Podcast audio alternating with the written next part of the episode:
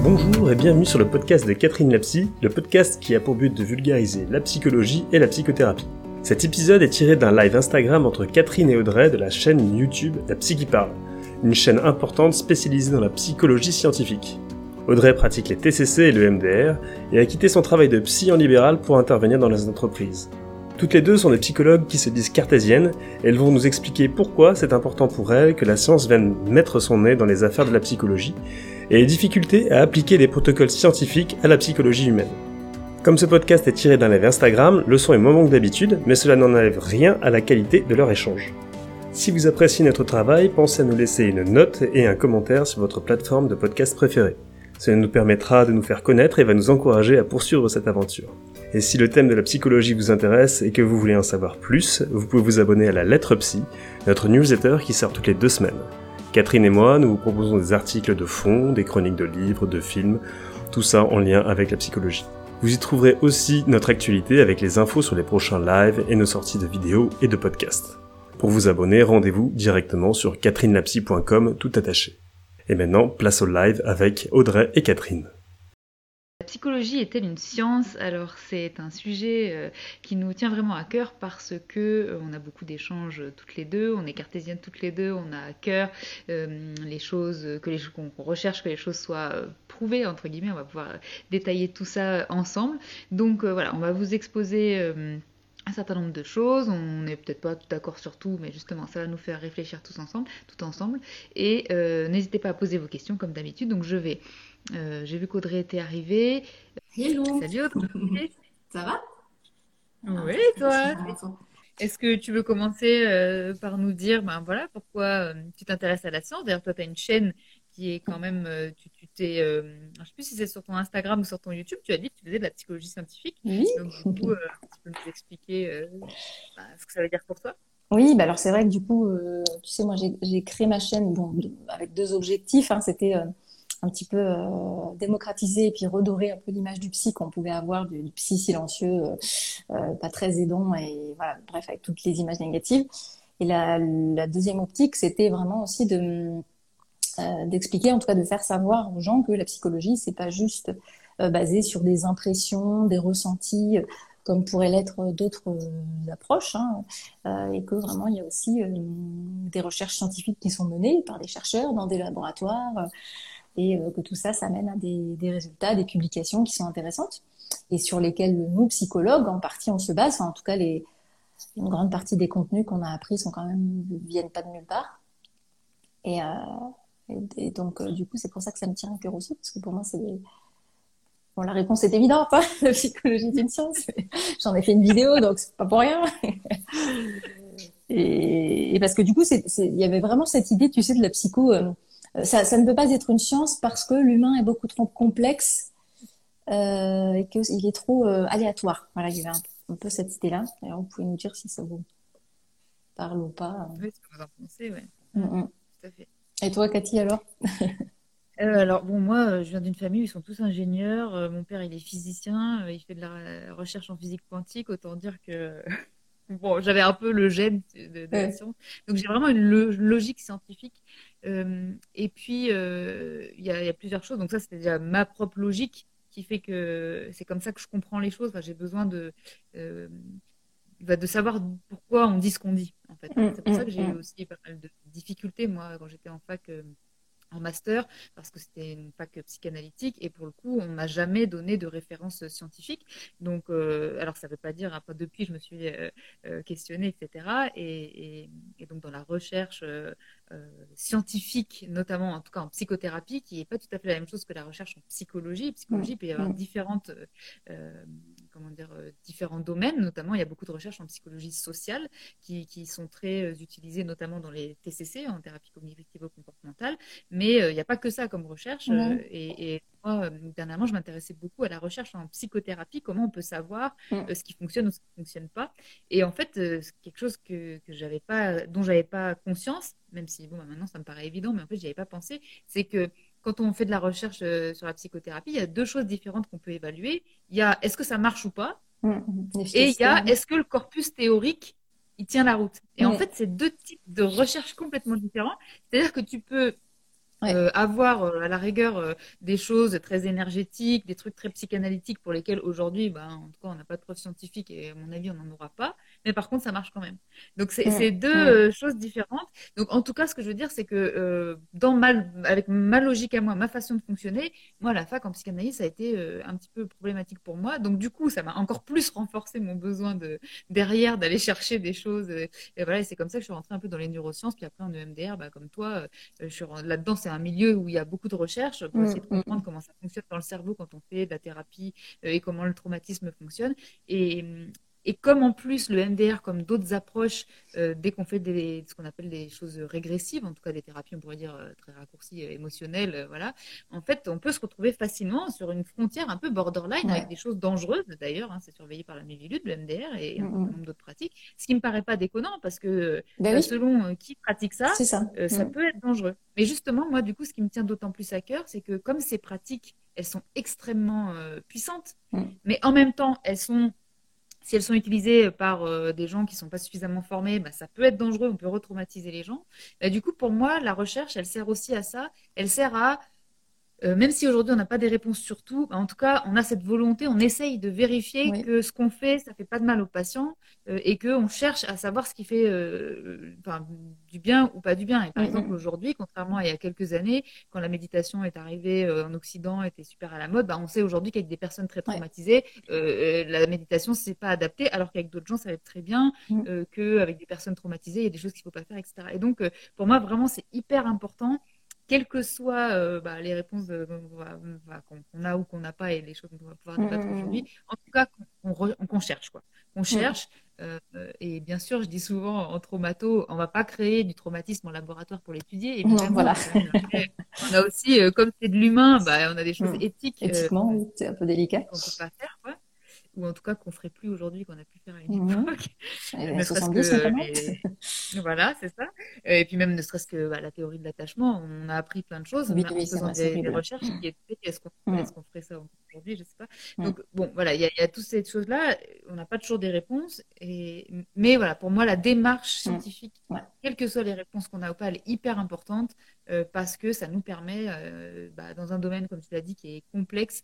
Euh, ça nous permet, euh, enfin, c'est comme montrer la volonté qu'on a de ne pas faire plus de mal et puis de euh, bah, trouver des, des, approches qui fonctionnent euh, mm. le plus possible. Ouais. ouais, donc toi, c'est vraiment sous l'angle psychothérapie que, que, ça t'a que ça t'a passionné et, et, je te rejoins complètement sur l'idée de la démarche scientifique. Et alors, c'est vrai que c'est intéressant de bien dissocier l'efficacité de la thérapie et puis ça y est, je me rappelle plus. Qu'est-ce que tu avais dit? Tu avais dit il y avait deux choses. Bah, le corpus théorique, c'est-à-dire la, la, théorie qu'il y a derrière. C'est-à-dire, euh, pour moi, aujourd'hui, par exemple, euh, euh, oui, tu avais parlé de l'EMDR. Pour je moi, dis pas ça méchamment, hein, mais en tout cas, moi, le complexe de Deep, pour moi, ça n'existe pas. En tout cas, mhm. ça, n'existe pas de manière universelle. Et à mon avis, on prouvera jamais ça. Euh, mais on a plutôt travaillé. prouvé l'inverse, en fait. On a même prouvé, je crois, qu'il n'était pas universel. Enfin, à vérifier, hein, mais il me semble que justement, Bah, c'est ça le corpus théorique en tout cas, c'est dire voilà dans le dans le corpus théorique il peut y avoir des trucs ou en énergétique par exemple les méridiens. Moi il y a des gens qui me soutiennent de temps en temps. Il y a des recherches sur les méridiens, mais les, recherches qu'on m'a données, il y a beaucoup de biais dedans. On va pouvoir discuter justement qu'est-ce que c'est une recherche scientifique et comment on peut en faire. Euh, mais pour dire que voilà le corpus théorique c'est ça, c'est l'intérieur. Qu'est-ce qui fait que euh, on considère que ça fonctionne? Donc voilà en EFT par exemple on va dire c'est les en tapotant sur les méridiens euh, ça, ça, ça, ça, va énergétiquement reprogrammer des choses. Ou voilà en psychanalyse on va parler du développement psychosexuel des enfants, etc. Et on va considérer que ça, ça joue. Euh, donc ça, c'est le corpus théorique. Et ça, aujourd'hui, on ne sait pas l'évaluer. Euh, on ne sait pas euh, dire. Enfin, bon, il y a certaines petites choses peut-être que tu disais là, j'avais pas connaissance. Si, si, si, tu vois, en, TCC, si ça marche. Enfin, ça marche. C'est-à-dire, par exemple, le renforcement positif, négatif, etc. Tu vois, c'est des choses après qu'on peut utiliser en psychothérapie TCC. Mais le MDR, je trouve que c'est un très bon exemple qui montre que on ne sait pas trop pourquoi ça marche. On ne sait pas encore bien l'expliquer. On a des hypothèses, évidemment, mais euh, on n'a pas trouvé encore. On les a modifiées d'ailleurs. Oui, Elles ont été changées. Ça. Au départ, on nous disait c'était on recrée le sommeil paradoxal. Aujourd'hui, on nous dit non, c'est pas ça. La recherche nous amène plutôt vers c'est la double attention qui fonctionne. Mm. effectivement, on n'a pas encore, euh, on sait pas exactement. Bah, je pense qu'on trouvera les explications, mais c'est ça qui est intéressant quand tu quand tu sépares, parce qu'il y a une question qu'on m'a posée, du coup je rebondis dessus. C'était euh, est-ce que si on fait pas des TCC, je crois que c'était ça, ou est-ce que si on pratique pas la psychologie cognitive, je sais plus comment c'était formulé, euh, on peut être considéré comme psychologue scientifique Tu vois? Ah oui. Donc, bah, mon cas, par exemple. Oui. Je n'ai pas de TCC, mais je me considère comme une psychologue scientifique. Oui, ben voilà, pareil. Enfin, si je fais plutôt des TCC, mais euh, en, l'occurrence, euh, d'autres choses aussi. Mais voilà, c'est ça qui est intéressant, c'est de comprendre quelle est la démarche. Pourquoi le MDR, on l'utilise quand même, même si on n'a pas encore toutes les explications théoriques? Ben Parce qu'en en fait, on a vérifié que ce qui marchait, c'était bien, en l'occurrence, les mouvements oculaires bilatéraux ou d'autres stimulations bilatérales, et pas autre chose. Donc, c'est ça qui est aussi intéressant, je trouve, en psychothérapie, c'est de savoir que c'est vraiment euh, l'outil qu'on utilise qui est efficace et pas d'autres biais ou d'autres variables qui viennent potentiellement parasiter. Et c'est ce qui rend la chose aussi compliquée parce qu'il y a l'objet qu'on étudie, c'est l'être humain, donc c'est nous. Donc il y a aussi une, forme de, conflit, on va dire intérieur, conflit d'intérêt. Et justement, j'écoutais hier euh, le, la tronche en biais, euh, je sais pas, des personnes qui nous suivent là, si, si vous connaissez. Donc, c'est des zététiciens, hein, c'est des personnes qui ils se disent, euh, c'est des gens sceptiques, c'est-à-dire c'est des mm, mm, personnes mm. qui interrogent tout. Et euh, bon, même si parfois je trouve qu'ils interrogent certaines choses plus que d'autres. Mais en tout cas, le sujet, c'était ça. C'était est-ce qu'on peut toujours faire confiance à la science? Et, et, donc, il y avait un, un un scientifique québécois, qui disait, en fait, la grande différence entre les sciences humaines et les sciences, je sais plus comment il les appelait, euh, oui, les sciences physiques en général. Les sciences inhumaines, c'est que bah, les sciences inhumaines. Inhumaines, oui, c'est vrai, on pourrait dire ça. Euh, non, mais si, à quelque part, c'est ça. Il dit, bah, c'est-à-dire que l'électron, ça parle pas. Mm. l'électron, l'électron ne réagit pas pendant. Enfin, il peut réagir à certaines choses, mais euh, je veux dire, il n'a pas d'émotion, il n'a pas de, il communique pas ce qu'il ressent, etc. Et donc, bah, c'est beaucoup plus simple à évaluer que un être humain qui va avoir son histoire, son fonctionnement, etc.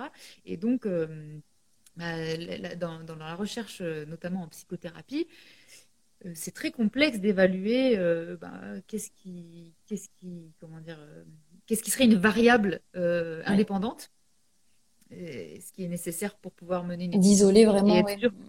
voilà, là, c'est ça qui a, qui a eu un effet. Il faut pouvoir isoler une variable. Et on ne peut pas, en fait, euh, évaluer, notamment en psychothérapie, tu ne peux pas évaluer une, hein. comment dire, mm. une thérapie en entier. Parce qu'en mm. fonction mm. de quel est le thérapeute qui va euh, euh, agir, en plus, ce, même thérapeute, il peut être fatigué, peut-être que ce type de patient l'agace, peut-être que le type de réponse qu'on lui a donné. Donc, en fait, même toutes les, toutes les études qui ont été menées pour savoir quelle thérapie fonctionne mieux que d'autres, en réalité, euh, quand ils corrigent les biais, bah, il n'y a, pas plus de, il y a pas tellement mm, mm, de, mm. Euh, oui. fonctionne toutes quoi. Après, moi, je me dirais, tu vois, si je suis quelqu'un, euh, alors je vais tirer le trait volontairement, qui veut créer sa secte, et qui veut, euh, euh, mettons, euh, je sais pas, moi, créer une nouvelle psychothérapie, euh, la psychothérapie de tu sautes trois fois en l'air et du coup t'es guéri. Euh, je, tu vois, je pourrais très bien dire aussi, oui, mais voilà, ces, ces psychothérapies-là, finalement, il n'y a pas de différence. Donc venez, venez faire ma psychothérapie, enfin venez chez moi, j'utilise une psychothérapie, tu vois. Donc, euh... en fait, le, le, problème, c'est ce qu'ils disent. Hein, dans le... Il y a un bouquin dont je, mm -hmm. dont je parle en ce moment parce que vraiment ça a été pour moi une grosse révélation sur l'évaluation des psychothérapies.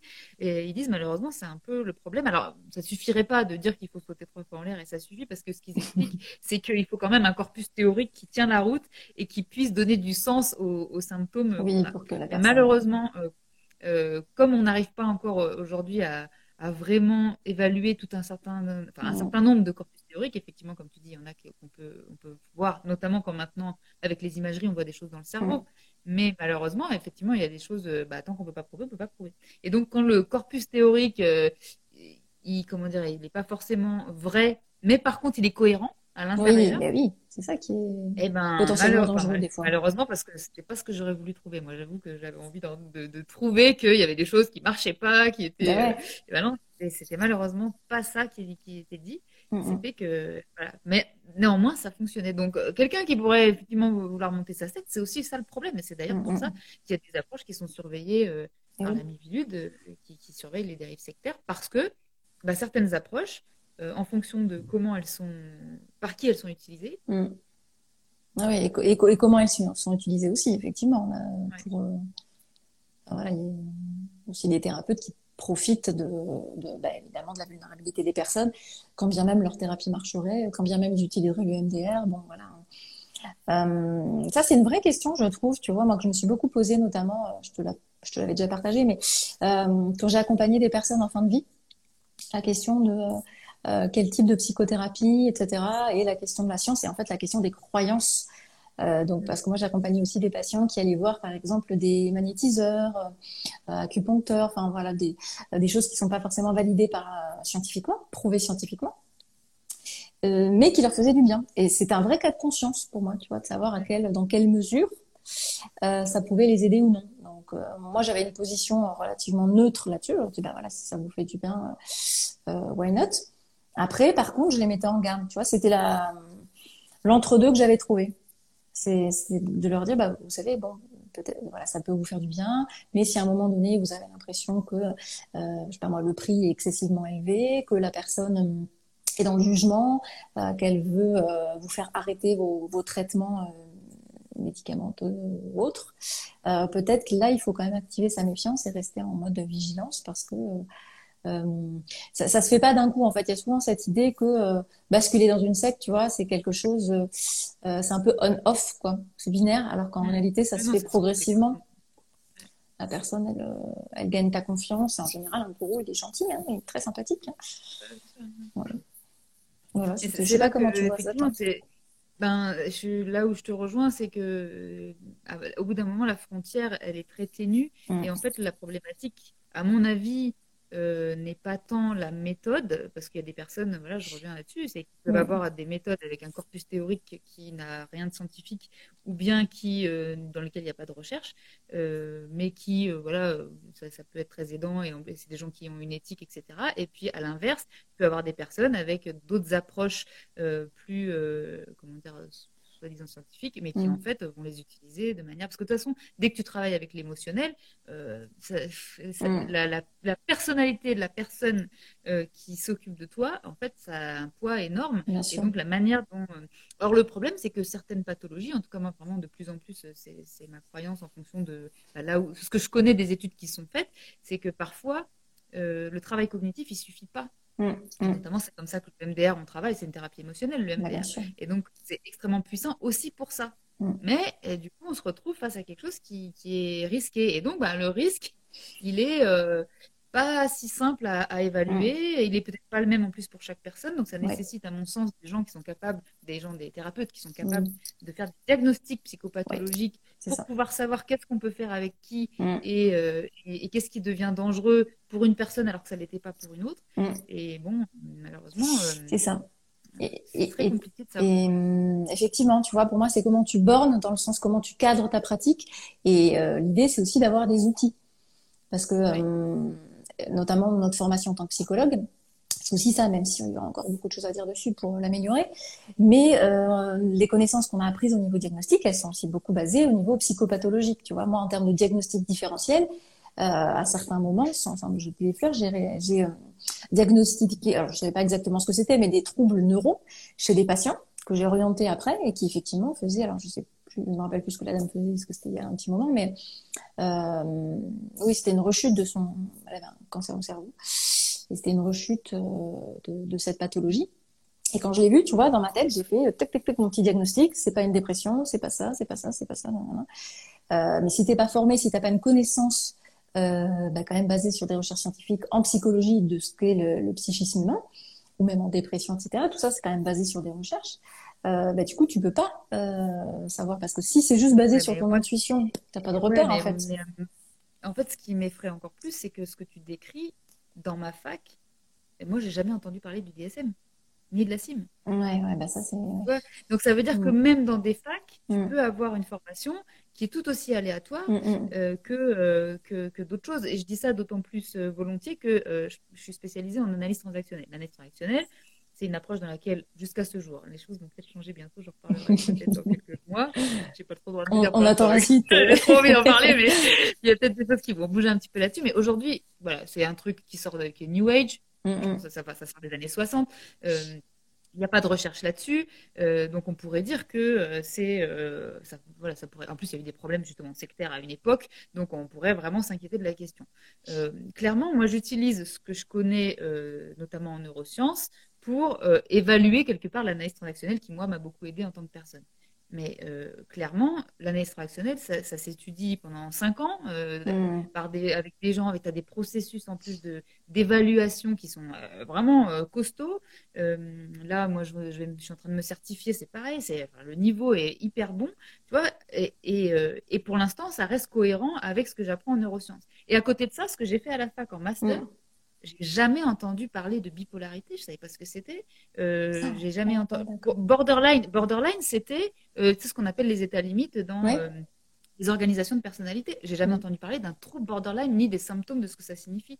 Donc, mm. ce que je veux dire par là, c'est que j'aurais aimé pouvoir dire oui, si on va à la fac, c'est sûr, on mm. est euh, bien formé, et puis à côté, moyen. Bah, clairement, pour moi, la formation d'analyse transactionnelle que j'ai reçue était beaucoup plus solide que euh, la formation que j'ai reçue en master.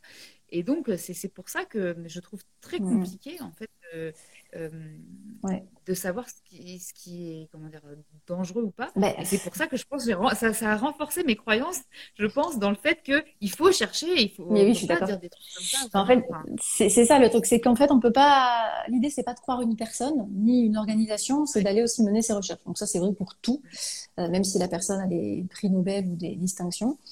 Euh, et du coup, euh, moi je dirais que quand même à la fac, malgré tout, euh, les facs comme la tienne sont en minorité en France.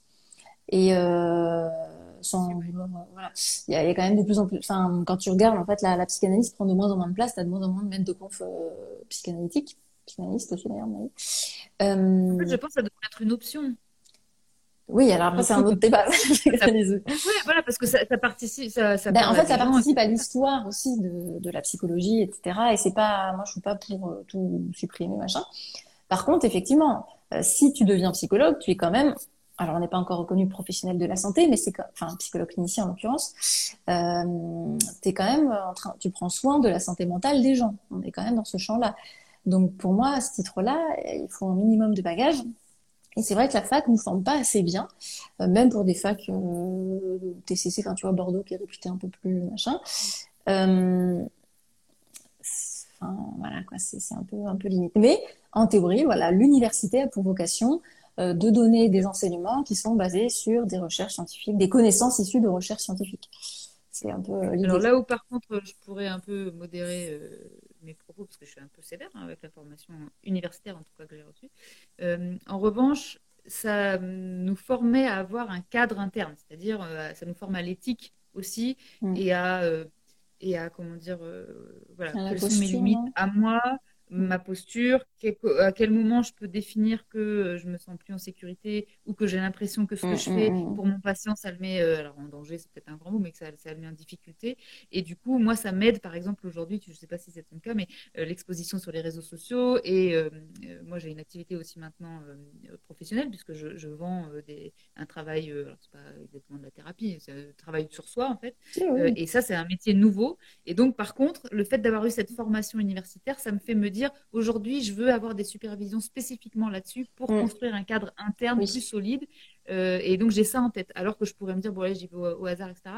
Euh, je pense qu'il y a aussi, euh, voilà, mm, mm. sur les réseaux sociaux, c'est aussi peut-être un sujet intéressant un jour. Mais voilà, se dire que quel est le cadre qu'on veut construire par rapport à ça, qu'est-ce qu'on veut faire aussi et, comment on a de l'impact sur les gens aussi face à nous, dont on ne sait pas qui sont en plus. Oui, c'est ça. Et puis, moi, je dirais que ce que ça m'a apporté aussi, c'est vraiment, euh, en tout cas en psychoclinique, euh, bah, comment dire, comment aiguiser ton sens clinique, comment aiguiser ton écoute. Euh, j'ai pas appris la psychothérapie à la fac, évidemment, comme tous les psys, hein, très peu en tout cas. J'ai appris la psychothérapie après, quand je me suis formée. Mais par contre, ça t'aide à être vraiment dans cette posture d'écoute, de remise en question et de c'est quoi le boulot d'un psychologue, qu'est-ce qu'il fait, qu'est-ce qu'il fait pas, est-ce qu'il est sous la coupole du médecin qui lui dit d'aller voir le patient euh, X fois par euh, semaine? Euh, Tu vois, moi, ça m'a... Ouais, voilà. Mm. Moi, ça m'a permis ça, si tu veux, quand je bossais en clinique, c'était vraiment de, de me dire, OK, bon, bah là, j'ai un médecin qui veut que j'aille voir le patient tous les jours parce qu'il est hospitalisé. Je fais, bon, bah, on va discuter un petit peu. Voilà, parce que là, c'est pas comme ça que ça marche. Euh, et d'avoir suffisamment d'assurance pour me dire, bah oui, rappelle-toi Audrey, tu as appris la fac, code de déontologie des psychologues, etc. Tu es libre de ta pratique, de tes outils. Euh, bon, tu vois, tout, ce côté-là, quoi.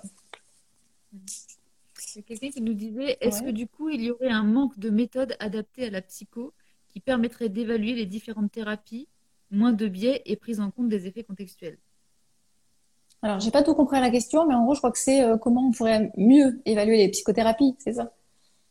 Elle dit, est-ce qu'il y a, du coup, ça veut pas dire qu'il y a un manque de méthode adaptée à la psycho? Je rebondis là-dessus parce qu'hier, effectivement, dans le dans l'épisode de la tranche en biais sur peut-on faire confiance à la science, c'est vraiment ce qu'il disait, le scientifique qui disait, en fait, euh, on peut faire de la science dans tous les domaines, donc en fait, oui, la démarche scientifique, oui. Science, mais c'est c'est une science humaine et donc c'est pas vraiment la même chose que les sciences physiques ou inhumaines comme tu disais, j'aime bien euh, parce que c'est vrai. Euh, il disait en fait on peut faire de la science avec tout parce que lui sa définition je l'ai relevée, je voudrais la partager parce que j'ai trouvé intéressant. Ah pour moi la science c'est rendre raison des phénomènes par des causes naturelles.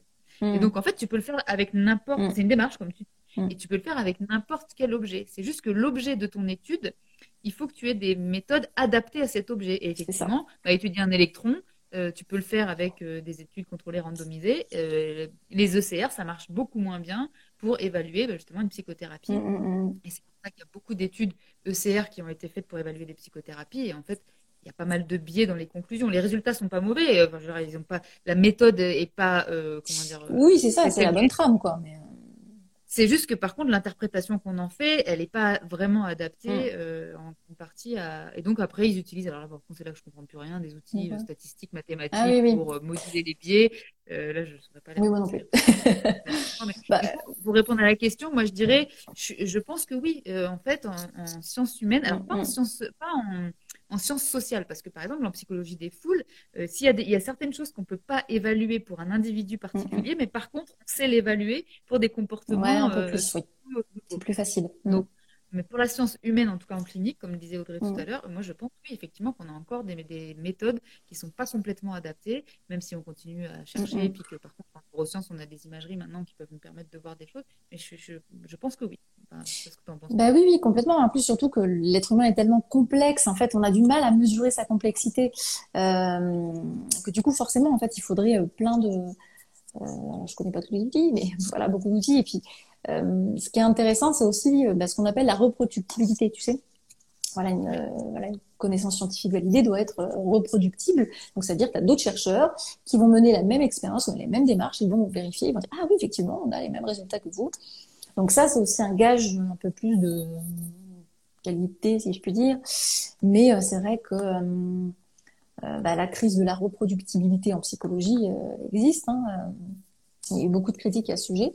Et, euh, et, je, pense que c'est pas juste... dans le sens où on, peut pas, on peut pas reproduire les, les études qu'on propose. Si, si, si, mais enfin non, en fait, il y a eu des, plusieurs études justement qui ont été euh, pointées du doigt, montrant que oulala, erreur, là, c'est pas du tout reproductible, donc c'est un peu euh, bullshit euh, ce que vous avancez. Et mais même en psychosocial et cognitive hein, d'ailleurs. Hmm. Donc c'est toujours délicat si tu veux en plus parce qu'il y a vraiment un jeu d'ego.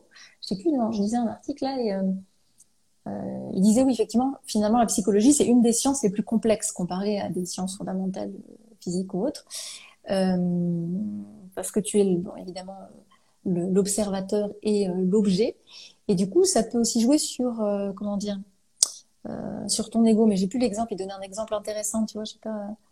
Bah, quand tu découvres que qu'on a des biais psychologiques, tu vois, donc qu'on fait des erreurs de, jugement, et que ces erreurs de jugement, elles sont systématiques tu vois, et que tu te fais avoir par une expérience qu'on mène, et on voit que tu as eu le même comportement que des centaines et des milliers d'autres personnes.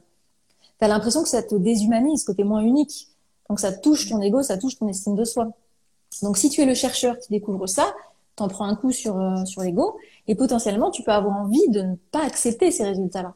C'est notamment ce qui s'est passé euh, à l'époque euh, dans ma vidéo. Là, j'avais fait une vidéo sur le sujet sommes-nous des êtres rationnels? Quand on a découvert que l'humain était plutôt émotionnel, et ben en fait c'était parce que euh, depuis des années, tu avais les économistes qui euh, freinaient des cas de fer en disant non non l'être humain est tout à fait logique, il ne prend que des décisions optimales. Et tu as les psychos qui avaient peut-être un ego un peu moins surdimensionné, qu'on dit bah non c'est pas du tout ce qu'on trouve nous hein, dans nos recherches. Donc il y a cet enjeu là aussi qui joue pour beaucoup quoi. Oui, et puis je pense que c'est là pour le coup, si on rejoint les neurosciences, je pense que ça vient aussi euh, du fonctionnement du cerveau. C'est que notre, mmh. notre ce sont nos émotions, ce ne sont pas nos pensées. Mmh. Et, et, aussi, euh, il disait notamment dans, le bouquin sur l'évaluation des psychothérapies, il y a beaucoup de biais d'allégeance en fait, c'est-à-dire mm. qu'on on voit, alors il disait qu'il faut différencier le résultat qu'on a trouvé, mais après la, conclusion qu'on en fait. Et souvent, c'est n'est pas les résultats le problème, c'est la conclusion. on va en fait interpréter les résultats en fonction de ce qu'on voulait trouver. Et là, en fait, il y en a plein, plein, plein. Il y a des biais de sélection dans les méta-analyses où en fait tu sélectionnes seulement les. Bah, ceux qui t'intéressent, et, et, sans mauvaise foi, c'est ça qui est fou. Oui, oui, oui. C'est que c'est pas, de mauvaise foi. En fait. Mm. C'est juste qu'ils ont trouvé ce qu'ils ont cherché. Ils ont trouvé les... quand ils ont cherché les, études. Donc mm, mm. c'est voilà, très complexe. Bah, c'est le biais de confirmation, tu sais tu vas voilà, mettre de côté ce qui va venir euh, contredire ta théorie ou ton idée et euh, prendre avec toi ce qui va venir la valider. Et je pense que c'est vraiment important d'avoir en tête que ça, ça fait partie de notre fonctionnement parce mm. que euh, probablement qu'à un moment donné, ça nous a permis de mieux nous adapter à l'environnement dans lequel on était.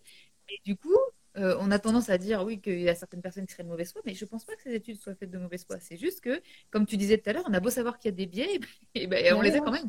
Ah oui, c'est ça. Notre cerveau fonctionne avec ça. Tu n'es pas immunisé contre les biais quand tu sais que tu as des biais. Non, ça ne marche pas malheureusement. C'est juste que tu en as.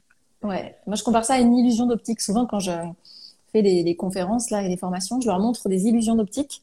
Et euh, tu sais, c'est très difficile de comment dire, de, lutter contre une illusion d'optique. Euh, je sais pas comment l'expliquer.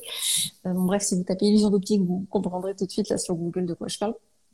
Et, euh, je leur dis, bah, vous voyez, les biais cognitifs, c'est pareil. Parce qu'on sait que c'est un biais, que pour autant, tu vas pas te faire avoir. Mais potentiellement, tu peux peut-être un peu plus euh, être vigilant, on va dire, dans certaines situations.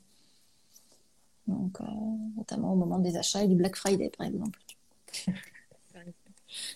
mais... Des personnes qui m'ont dit, eh ben, je te remercie dans ta newsletter d'avoir mis à la fin euh, de pas acheter parce que j'avais dit voilà nous on a fait un Black Friday et donc euh, on a dit voilà c'est une réduction on n'en fait qu'une dans l'année. Ah oui t'avais fait.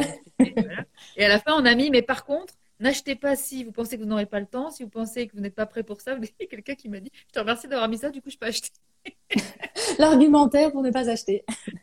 mais en même temps c'est bien c'est honnête quoi parce que je veux dire euh, oui, ça prend du temps de prendre soin de soi, donc euh... ouais, non, non, c'est bien d'avoir mis ça, je trouve. C'était comme une, aide, une aide au biais euh, finalement de, mais bon, voilà, c'est effectivement comme tu dis, c'est pas parce qu'on sait qu'on les, qu'on les a que du coup, ben, on les a plus. Mmh, mmh, mmh. Ça a coupé un peu. Tu, tu m'entends? Oui. Voilà. Ah. Oui, je, tu me captes? Bon, c'est parfait. je te capte. Est-ce que vous, derrière votre écran, vous avez ce qu'on vous dit, est-ce que ça vous fait réagir? Est-ce que, euh, ça vous parle pas? voilà, est-ce que ça vous parle ou pas? Est-ce que ça vous inquiète? Est-ce que ça vous rassure?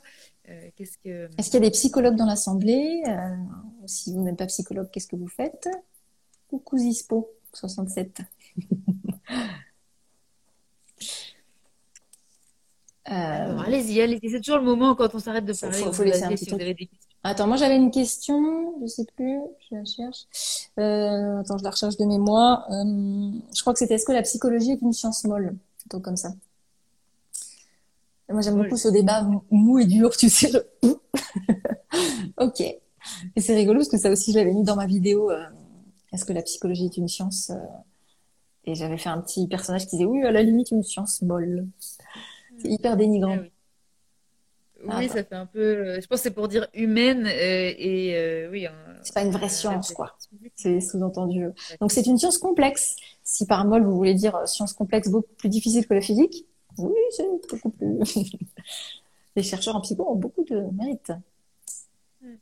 Et puis parfois, la problématique, euh, c'est aussi que les personnes qui font de la recherche ne sont pas celles qui reçoivent euh, des patients. Mmh. Et donc, mmh. euh, il y a un sacré débat. D'ailleurs, il y a des associations qui essayent de réconcilier les chercheurs et les cliniciens, enfin les chercheurs ou les chercheuses et les cliniciens ou les cliniciennes, parce qu'en fait, on ne parle pas vraiment le même langage. Mmh. Quand on essaye de d'isoler des variables euh, indépendantes pour pouvoir euh, obtenir des résultats, en fait, on peut avoir des protocoles qui sont un petit peu rigides et qui correspondent pas vraiment à ce que nous, on vit en cabinet, où on est vraiment dans des, échanges responsifs euh, et puis comment dire, euh, on crée euh, la relation et, les échanges à chaque seconde finalement. Et donc euh, parfois il y a des recherches qui sont faites où nous on se dit bon bah ok très bien et on fait quoi de ça en cabinet? Et puis à l'inverse il y a des chercheurs qui peuvent nous dire oui non mais vous en cabinet vous êtes one again là vous faites n'importe quoi. Et donc parfois on n'arrive pas à se parler. Et il mm. paraît qu'il y a des débats vraiment comment dire, enflammé entre chercheurs et, cliniciens où vraiment on a l'impression qu'on ne parle pas le même langage. Quoi. Donc il y a des associations. Là, moi j'aime bien, je ne sais pas si tu connais Maximilien Bachard, là, qui, qui, est un peu qui se fait le enfin, porte-parole, j'en sais rien, il n'a pas dit ça, mais oui, il un, parle de, un peu, il mm. parle des recherches du CEPI, qui est une association américaine justement qui essaye de créer de la recherche avec euh, des, des, cliniciens. On devrait travailler ensemble en fait. Mm. Bah oui. Mm. Bah, c'est pour ça que, effectivement, nous, dans le... je fais ma mini pub, mais euh, dans l'agence de, de formation euh, de conseil que j'ai montée là, donc en management humain, euh, c'est pour ça qu'on s'appuie justement sur des recherches et sur des labos. Et en l'occurrence, on a un, professeur qui s'appelle Jacques Lee, professeur à l'université euh, Toulouse Jean Jaurès, qui nous accompagne. Donc c'est aussi bien, tu vois, d'avoir cette caution. Là, on est en train de créer des formations sur la gestion de conflits. Donc c'est hyper chouette parce que vraiment on combine les deux, tu vois. J'ai le, côté vulgarisatrice, euh, conférencière, on va dire, euh, et puis lui nous donne euh, ses connaissances, son savoir, et puis on, tu vois, on transforme ça pour le rendre accessible, simple et puis ludique aussi pendant pendant la formation. Mm. Donc c'est vrai que ça c'est c'est chouette. Je pense qu'on fera des recherches ensemble à un moment donné, parce qu'il y a beaucoup à étudier sur le sujet. c'est intéressant, je pense, de, voilà, de, réconcilier un petit peu ces deux euh, mm, mm. populations, parce que euh, voilà, la recherche, elle sert aussi justement après, en tout cas, c'est mon espoir, à aider les patients qu'on peut avoir en cabinet. Mm, et donc, euh, bah, si on ne s'associe pas les uns les autres, ça ça nous, il faut, je pense, en tant que clinicien, clinicienne, il faut qu'on s'astreigne à des protocoles parfois, justement pour pouvoir les tester nos méthodes euh, pour pas qu'on fasse n'importe quoi et puis pour continuer à mm, mm. chercher bah, si ce qu'on est en train de faire ça aide vraiment et surtout si on prend pas de risque à faire certaines choses et puis qu'en même temps bah, on, est des, chercheurs face à nous qui eux aussi assouplissent peut-être un petit peu des choses euh, pour, euh, pour que ça devienne applicable après. parce que parfois, les recherches avec des statistiques, moi, je reçois un patient face à moi, si je sais pas, imaginons, il me dit, je, je dis n'importe oui, je ressens telle émotion euh, dans cette situation. Et je lui dis, bah non, non, statistiquement, les gens ne doivent pas ressentir cette santé, donc ça va pas. Bah, je peux pas faire ça. Donc, euh, il y a un moment donné, c'est comment on utilise après. Oui, imagine, tu dois cocher. Moi, j'imaginais plutôt, tu dois cocher toi après pour le pour faire un feedback à, aux chercheurs. Alors voici les émotions. Tu sais, le mec qui te dit un truc, en fait, c'est c'est aucune des émotions que tu as sur le. sur ton Elle est pas dedans. Ça, ça marche pas. Et notamment, il, il, parlait euh, dans le bouquin des recherches qui ont été faites euh, sur euh, donc les, les, médicaments antidépresseurs et mm, mm, mm. anxiolytiques. Et il disait en fait dans, certains, dans certaines recherches, donc ça disait comment le patient s'était ou pas rétabli, mais il y a, à aucun moment il y avait eu des questionnements sur comment il s'était senti. Parce qu'en fait, il y avait des patients qui allaient ah. mieux par rapport à leurs symptômes, mais en fait, à l'intérieur, pendant qu'ils prenaient le médicament, ils se sentaient hyper mal, ils avaient l'impression qu'ils... Ah, mais tu as raison, il n'y a jamais eu de... Mais oui, non, mais là, tu viens de faire ça. Tu fais... Mais oui, tu sais, là, je suis en train de penser à tous mes patients dépressifs qui vont, enfin, mieux entre guillemets, euh, grâce à des médicaments, mais qui. Il n'y a plus de symptômes, mais ils sentent pas bien. Bah oui, c'est ça. Donc, je dis, bah oui, ça, ça atteint les émotions.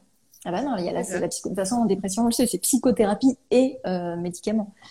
Dépression sévère, hein, je parle, enfin, les vrais. Euh, il n'y a, a, pas de fausse, mais il y a des dépressions des degrés, quoi. depuis longtemps, etc. C'est ça, c'est-à-dire, et à partir du moment, à partir de quel moment on considère qu'un patient euh, va mieux ou même est guéri éventuellement ou est en rémission? Est-ce que c'est quand il a plus de symptômes ou est-ce que c'est quand il se sent bien? Et, en fait, c'est pas du tout la même chose quand on fait des recherches. Donc, c'est vraiment important. Voilà, si on se parle pas euh, suffisamment bien et qu'on continue à s'écharper entre euh, cliniciens, cliniciennes et chercheurs et chercheuses, voilà, ça va pas mais c'est ça, tu vois, la terminologie, c'est aussi un problème en psycho parce que typiquement, euh, tu vois, quand on parle de bonheur, c'est quoi le bonheur? Est-ce que du coup, le bonheur, c'est l'absence de troubles ben, On parle un peu en mode philosophie. Euh, Est-ce que c'est ressentir de la joie et de l'enthousiasme? Est-ce que c'est être motivé? Est-ce que, tu vois? On ne sait pas. Enfin, en tout cas, il faut se mettre d'accord sur ce que c'est pour pouvoir le mesurer. Bah, je pense que c'est pour ça que ça marche aussi bien euh, les, la mode autour du bonheur, parce qu'en fait, ça veut tout dire. Oui, tu, tu peux caser pas mal de choses, quoi ou le bien-être. Bah, par contre, pour l'évaluer, c'est pareil. Tu peux faire une étude sur le bonheur. Si tu l'as pas défini, tu vas pouvoir prouver tout ce que tu veux. Hein, si, mm. tu, mets tout dedans. Mais d'ailleurs, euh, je lisais dernièrement une étude euh, sur euh, la dépression et elle disait, c'est hyper intéressant ce qu'elle disait, mais en fait, on fait des études enfin, sur la dépression avec des échelles qui sont tellement généralistes que en fait, elles englobent tellement de monde que finalement, en ah fait, les résultats qu'on trouve, ok, on est toujours pareil. Le résultat par rapport à ce qu'on a évaluer, ok, c'est pas le problème de la méthode, mais on peut pas l'interpréter parce qu'en fait, il y a tellement de, dépressions différentes. En fait, il y a une dépression, mmh. chaque personne est différente. Oui, et donc, en fait, il faudrait faire des recherches sur les symptômes, sur chaque symptôme de la dépression, plutôt que sur la dépression en général. Et donc, c'est. Ouais. Après, peut-être ce qui peut les intéresser, tu vois, dans le cas d'un antidépresseur ou d'une psychothérapie pour euh, dédiée à la dépression, c'est cet écart entre euh, c'est le avant-après, finalement. Des fois, c'est. Euh, tu vois, c'est de voir que ça a diminué, que.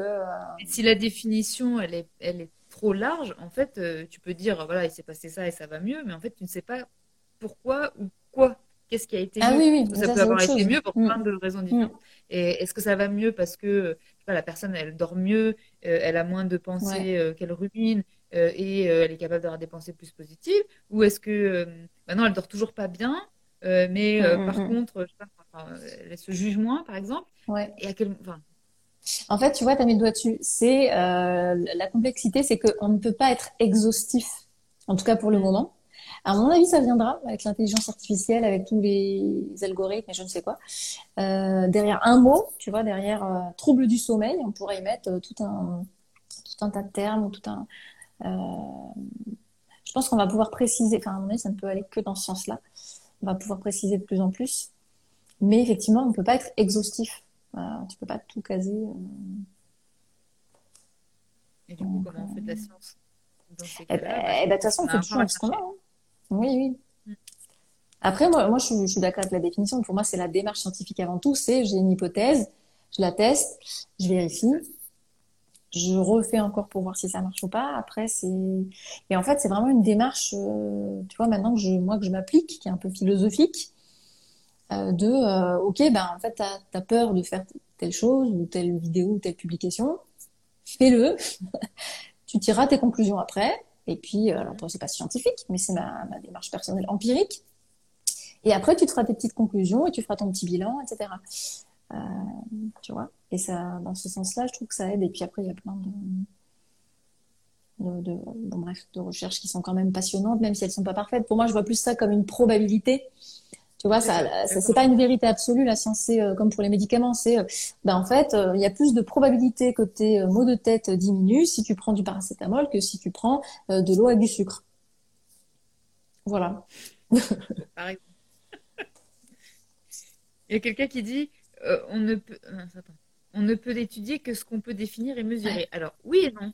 Ça, c'est dans la recherche quantitative. Oui, c'est ce qu'on va vouloir faire. Mais par exemple, il y a eu des études qui ont euh, donner, alors c'est comme je suis, d'accord avec toi, Audrey, pour moi c'est des probabilités, mais que probablement ce qu'on appelle les études de cas, euh, même si c'est pas quantitatif, c'est-à-dire qu'on n'a pas étudié euh, tout un, millier de personnes pour faire des comparatifs, bah, l'étude de cas elle a quand même une valeur possiblement scientifique parce que bah, c'est la démarche de recherche à l'intérieur qui peut mm. être intéressante. Donc dans, dans, les études qualitatives, il peut y avoir aussi des intérêts et je pense qu'il nous faut aussi les deux. Oui. Parce que euh, bah, parfois, quantitatif, c'est tellement difficilement mm. mesurable euh, ce qu'on a face à nous qu'à un moment donné.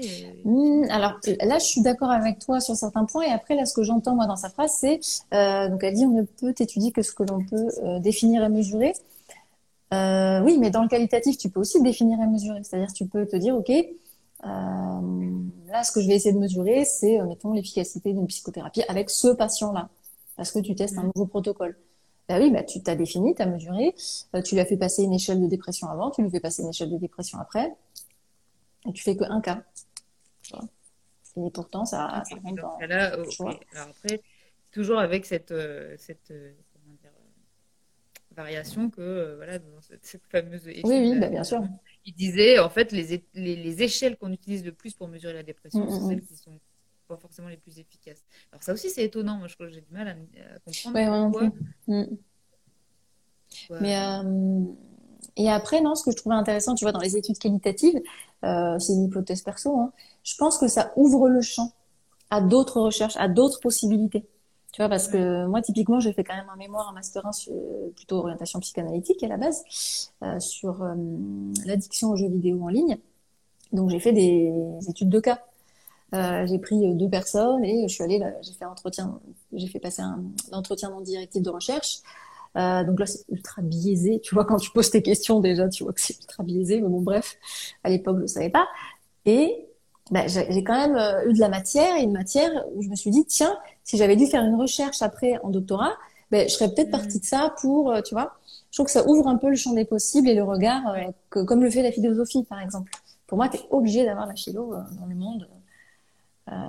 sinon, on n'est que sur des trucs ultra carrés, machin, et ça, ça c'est bien de borner dans le sens cadrer les choses et, euh, euh, préciser les probabilités, mais tu as besoin aussi d'être un peu, comment dire, euh, je sais pas, rêveur, tu vois ce que je veux dire? Oui, comme si, comme, tu veux dire comme si ça, l'esprit, quoi. ça t'aidait à être plus créatif pour bah, des choses qu'on n'aurait pas imaginé chercher et que finalement on peut aller chercher plus loin mm. des, phénomènes auxquels on n'aurait pas forcément pensé. C'est ça, le côté ouais, créativité, ouverture d'esprit, etc. Alors, ce que je trouve intéressant, moi aussi en, traumato, c'est vraiment euh, euh, comment, euh, dans les recherches, on ne fait pas que avec des auto-questionnaires notamment, ou même des, des, observations de ce qui se passe, on, vraiment, enfin, des observations extérieures. On va utiliser aussi l'imagerie. Mm-hmm. Et voilà, on va poser des questions à des gens, on va voir comment ça se passe dans leur cerveau. Mm. Et en fonction de ce qu'on connaît du cerveau, bah, on peut commencer à faire des hypothèses de bah, comment ça fonctionne. toi, tu as fait des des, publications notamment sur le fait que bah, les trois cerveaux, ça n'existe pas, le cerveau mmh. ça n'existe pas, etc. Et ça, c'est aussi grâce euh, aux neurosciences et à ces nouvelles imageries qu'on n'avait pas euh, les années 70, justement. Mmh. On peut comment, enfin, vraiment, on peut voir là quels sont euh, les neurotransmetteurs, comment ils fonctionnent une fois qu'on est stressé, quelles conséquences ça a sur notre corps aussi. Donc, ça nous amène aussi, je trouve, des, des, des connaissances qui sont hyper importantes aussi pour mmh. nous en tant que que, que cliniciens, cliniciennes, par rapport à ce qu'on voit. On peut, comme, on peut comprendre, mettre du sens mm. aussi à euh, voilà, ce qui est en train de se passer pour notre patient quand on est en thérapie et mm. ce qui se passe euh, pour nous quand on est patient. Moi, je faisais souvent de ce que j'appelais de la psychopédagogie, tu vois, d'expliquer certaines choses. Je dis, bah là, vous avez réagi comme ça. Euh, des, fois, je sortais des études scientifiques, enfin, pas des études, mais des, concepts psycho-validés, en disant, bah, vous voyez, vous avez réagi de telle manière. Euh, c'est pas pour minimiser, hein. souvent, je dis, comment dire, je, je, permettais du coup à la personne de se mettre dans un, de se rallier à l'humanité, je sais pas comment dire, à, une normalité, tu vois, en disant, ben voilà, vous n'êtes pas la seule personne à avoir réagi comme ça. En fait, c'est normal que vous anticipiez les choses négativement parce que nous, les humains, ben notre cerveau, il est un petit peu câblé comme ça, donc ça, ça, ça va. Ça change pas forcément la chose, mais des fois, ça te permet de prendre un peu de recul et ça peut enlever un petit peu de, de stress ou de culpabilité que la personne peut ressentir à l'idée de se dire, ah là, je pense négativement, je devrais penser différemment il y a beaucoup, beaucoup de patients, effectivement, qui ne se trouvent pas normaux d'être comme ils sont. Mm. Et effectivement, cette psychoéducation, je trouve qu'elle est importante. Euh, alors, pas pour euh, minimiser, bien sûr, euh, mais pour, comme tu dis, dire voilà, ce que vous décrivez, on connaît, on sait, et vous n'êtes pas seul avec ça, et on, on, a des choses pour vous aider. Quoi. Mm, mm. Ou d'expliquer les réactions des autres. Tu vois, moi, du coup, je me suis quand même un peu plus spécialisée en psycho-personnalité. Et donc, des fois, pour expliquer les relations, pour expliquer les comportements de la personne qui est en face euh, de l'autre. Et donc, là, c'est assez rigolo, tu vois, de voir que... Euh, ah oui, un des critères de la science, normalement, c'est qu'elle est prédictive. Donc, si c'est vrai ce que tu racontes, il y a des grandes probabilités que ça, ça se passe comme ça. Euh, en l'occurrence, s'il se passe ça et ça, alors, dans le futur, il devrait se passer ça. Et donc, la personnalité, c'est un petit peu ça aussi, tu vois, c'est que tu as certains comportements. Si tu as tel type de personnalité, tu plus de chances que tu réagisses comme ci ou comme ça. Et du coup, en, en consulte et même là, du coup, dans les coachings que je fais pour, avec les dirigeants, ils me parlent, tu vois, de leur euh, de, de leurs collaborateurs. Et je leur dis, bah là, j'ai l'impression que votre collaborateur, il voit les choses comme ci, comme ça. Et du coup, je leur dis, bah, en l'occurrence, il va probablement réagir comme ça si vous lui dites ça. Et puis après, ils me font, ah, c'est fou, c'est exactement ça. oui, donc c'est pas de la magie, en fait, c'est de la science. j'ai un don. Donc ça, c'est assez marrant. Euh, je ne sais pas si on avait d'autres questions, parce que je suis pas si vite. Tu as, repéré des choses ou pas? Euh, Non, pas trop. J'ai l'impression que les gens nous laissent euh, nous exprimer. On papote, on papote. Est-ce que vous, il y a, comment, dire, comment vous voyez les choses? Est-ce que pour vous, la psychologie, c'est une science? Est-ce que ça vous paraît possible d'évaluer les humains et leur fonctionnement? Mmh. que, Comment vous réagissez à ce qu'on dit? Est-ce que, vous êtes d'accord? Est-ce que vous n'êtes pas d'accord? Euh, Est-ce que ça a changé votre vision de la psychologie? Parce que maintenant, vous allez faire de la recherche en psychologie. Mmh. c'est passionnant, en fait. Hein. Moi, je suis tombée dedans, mais alors plutôt avec ma chaîne YouTube, tu vois, en fait. C'est vraiment ça où je me dis, oula, attends, qu'est-ce que tu racontes? Va bien vérifier. Et euh, puis après, il y a toujours des débats. Oui, ça c'est une autre idée reçue, c'est que euh, souvent tu as l'impression, et, et, là ça a été beaucoup le cas avec euh, Covid et compagnie, euh, que parce que les scientifiques sont pas d'accord entre eux, c'est qu'il y a un truc qui va pas. En fait, ils sont jamais d'accord entre eux, en vrai. Très souvent qu'on n'est pas d'accord. Euh, euh, donc ça, c'est la normalité. Et c'est d'ailleurs ce qui fait la différence avec une pseudoscience. C'est que la science, elle se remet en question, elle évolue, elle bouge. Tiens, on a appris ces nouvelles choses. Donc en fait, ce qui était vrai avant ne l'est plus tout à fait, pas exactement comme on le pensait. Alors qu'une pseudoscience, elle va te dire j'ai raison dans tous les contextes et elle va te trouver des, des explications alambiquées pour te montrer qu'en fait, elle avait raison. Donc, euh, je sais pas si tu vois ce que je veux dire. Ben ouais, mais alors moi j'ai un problème avec ce terme parce que bah, si je reviens toujours à l'analyse transactionnelle, il y a des gens qui ont taxé l'analyse transactionnelle de, neuro, de neurosciences, de, de pseudosciences, alors que je me dis qui c'est qui donne ce, quali ce qualificatif à des, à des, comment dire, à des théories? Parce que, mm, mm, euh, mm. en tout cas en ce qui concerne l'analyse transactionnelle, elle n'a jamais dit que. Euh, mais c'est présenté comme ça. Alors, euh, non, justement. C'est pour bah ça oui. que on m'a, on m'a, à plusieurs reprises, on m'a dit oui, mais euh, l'analyse et j'ai vu sur des sites, effectivement, euh, c'est une pseudo-science. Je me dis, mais euh, non, c'est, c'est juste une théorie Mm-hmm. de, de, de la personnalité euh, et qui, euh, alors je sais pas à quel point elle se remet en question. En tout cas, moi, dans ma pratique, je la remets en question en Mm-hmm. fonction de ce que je connais, des, des recherches. Et puis là, vraiment, j'aimerais qu'on puisse euh, faire des, des recherches, voilà, pour un peu mieux affiner, euh, voilà. Mais donc, du coup, je, je, je me dis, je suis d'accord avec, avec ce que tu viens de dire. Mm-hmm. Euh, et là, du coup, bah, une pseudoscience, on va être du côté des dérives sectaires. Mais en revanche, qui donne ces qualificatifs? Parfois, j'ai l'impression que un peu, euh, c'est donné un peu. Mmh, ouais, un peu rapidement. Après, moi, je te dirais, là, comme ça, euh, pour moi, une pseudoscience, c'est déjà un, un mode de connaissance qui se dit scientifique, donc qui se dit prouvé, et qui se dit efficace, et qui se dit, euh, tu vois, qui se présente comme tel. Tu vois, la, la, pour certains chercheurs, la psychanalyse est considérée comme une pseudoscience parce qu'elle se dit scientifique. Alors la démarche était un peu, quand même, c'est un peu l'idée au départ, tu vois, Freud, hein, empirique, vérifié, machin. Bon, bref, on a vu que c'était très biaisé, etc. Euh, mais voilà, tu as certains chercheurs qui disent non, aujourd'hui, la psychanalyse, c'est une pseudoscience parce que elle n'est pas réfutable, on ne peut pas reproduire, enfin bref, pour euh, X et Y critères. Le, le, le, côté de la réfutabilité, euh, ça ne peut pas fonctionner avec une approche euh, psychothérapeutique, puisqu'elles sont justement pour vocation euh, de, de, de, de, donner du sens ou un sens, non, proposer ouais. un sens, on peut dire comme ça, à, à des symptômes. Donc, euh, de fait, oui, elles vont proposer un, un sens, mais elles ont, elles ont jamais dit c'est le seul sens possible. Ouais. Enfin, pas toutes, en tout cas. Et après, si elles sont sectaires, c'est différent. Mais... Alors après, c'est plus au niveau de l'efficacité, parce que pour moi, ce qui se mesure scientifiquement en psychothérapie, c'est l'efficacité.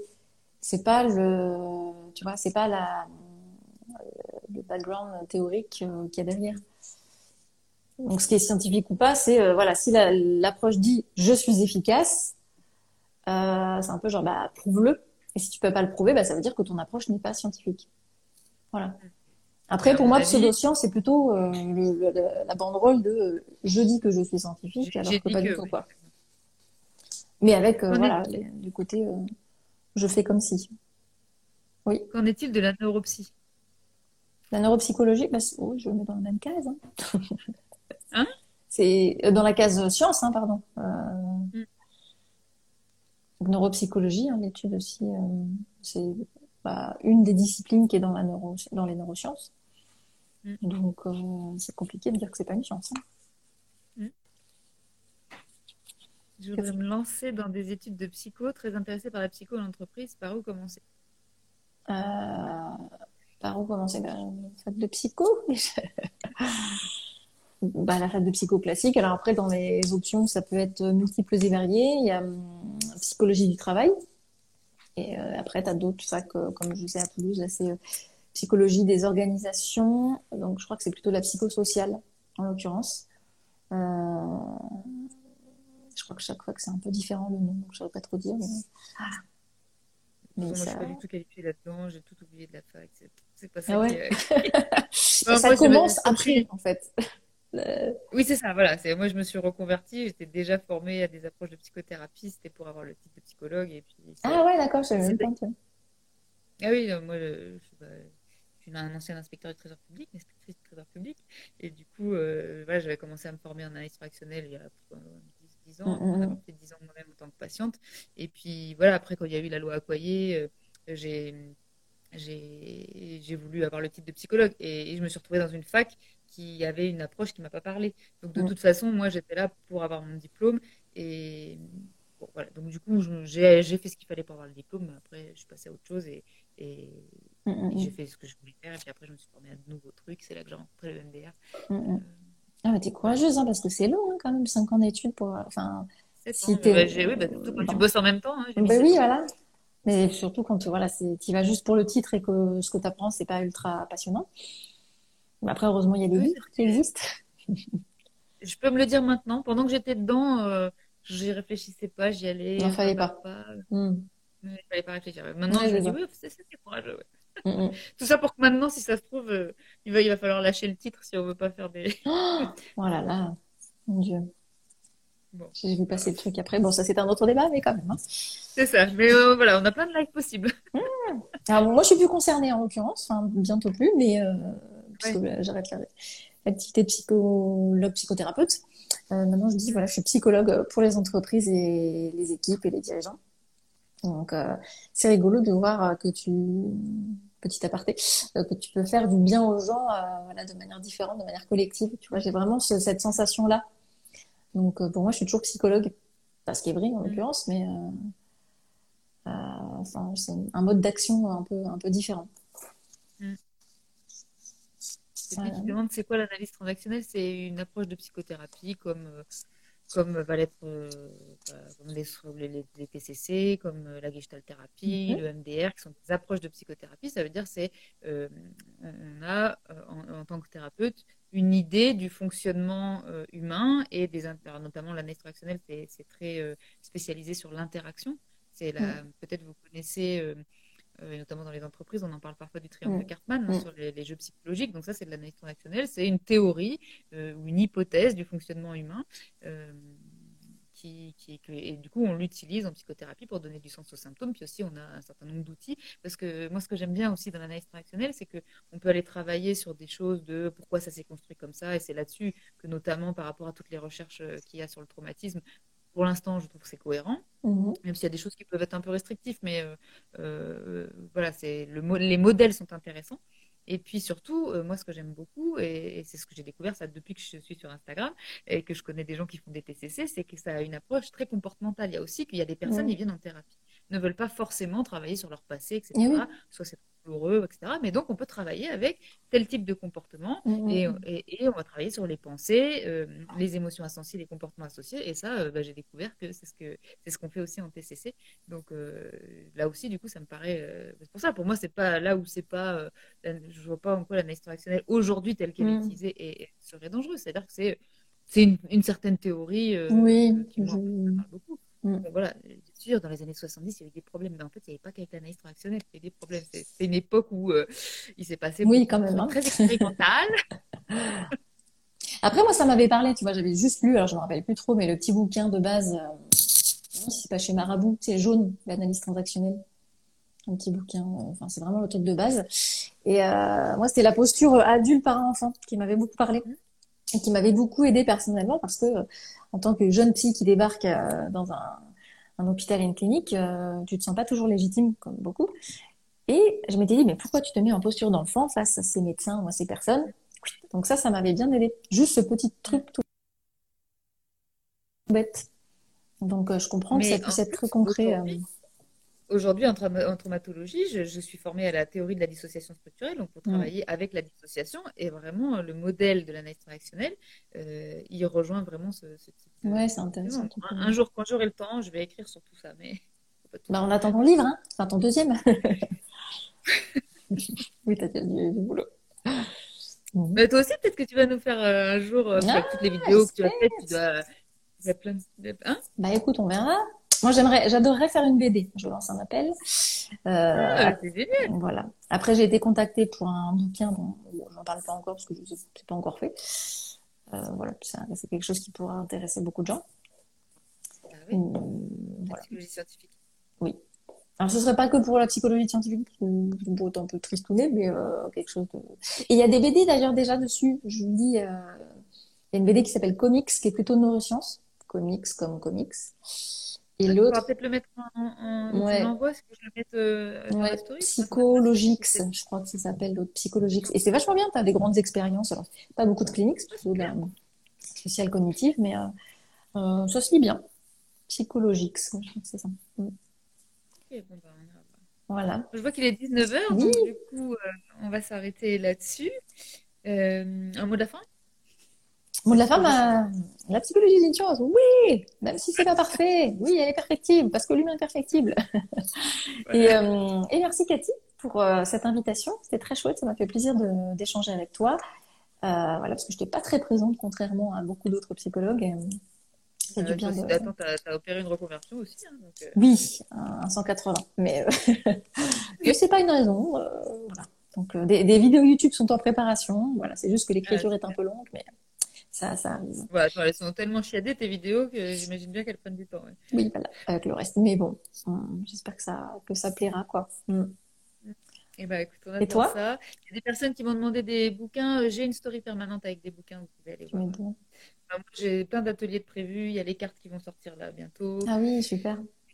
Euh, j'aimerais un jour écrire aussi, mais, mais voilà, j'ai des articles que je voudrais écrire. Il faut que je passe ma certification en AT pour pouvoir enseigner après. Voilà, C'est Voilà, c'est s'ennuyer, quoi. Non, ça n'existe pas. C'est un verbe ça qui qu'on ne connaît pas. Mais on est, on est dans une, dans une matière passionnante aussi, où, comme tu dis, elle est complexe. Et, et plus on avance, enfin, je sais pas toi, mais moi, plus j'avance, plus je me rends compte que tout ce que je sais, c'est que je sais rien. C'est ça. Et donc, C'est il y a exactement ça. montagne encore de trucs passionnants à apprendre. Hum. euh, C'est l'immensité euh, des, des connaissances et des recherches. Bah, merci en tout cas. merci beaucoup très à toi. Merci à vous aussi d'être euh, restés, d'être, euh, d'avoir interagi, tout ça, tout ça. Bonne soirée à tous, bonne Bonne soirée à. Audrey. À Et à plus, bientôt. Ciao. Au revoir.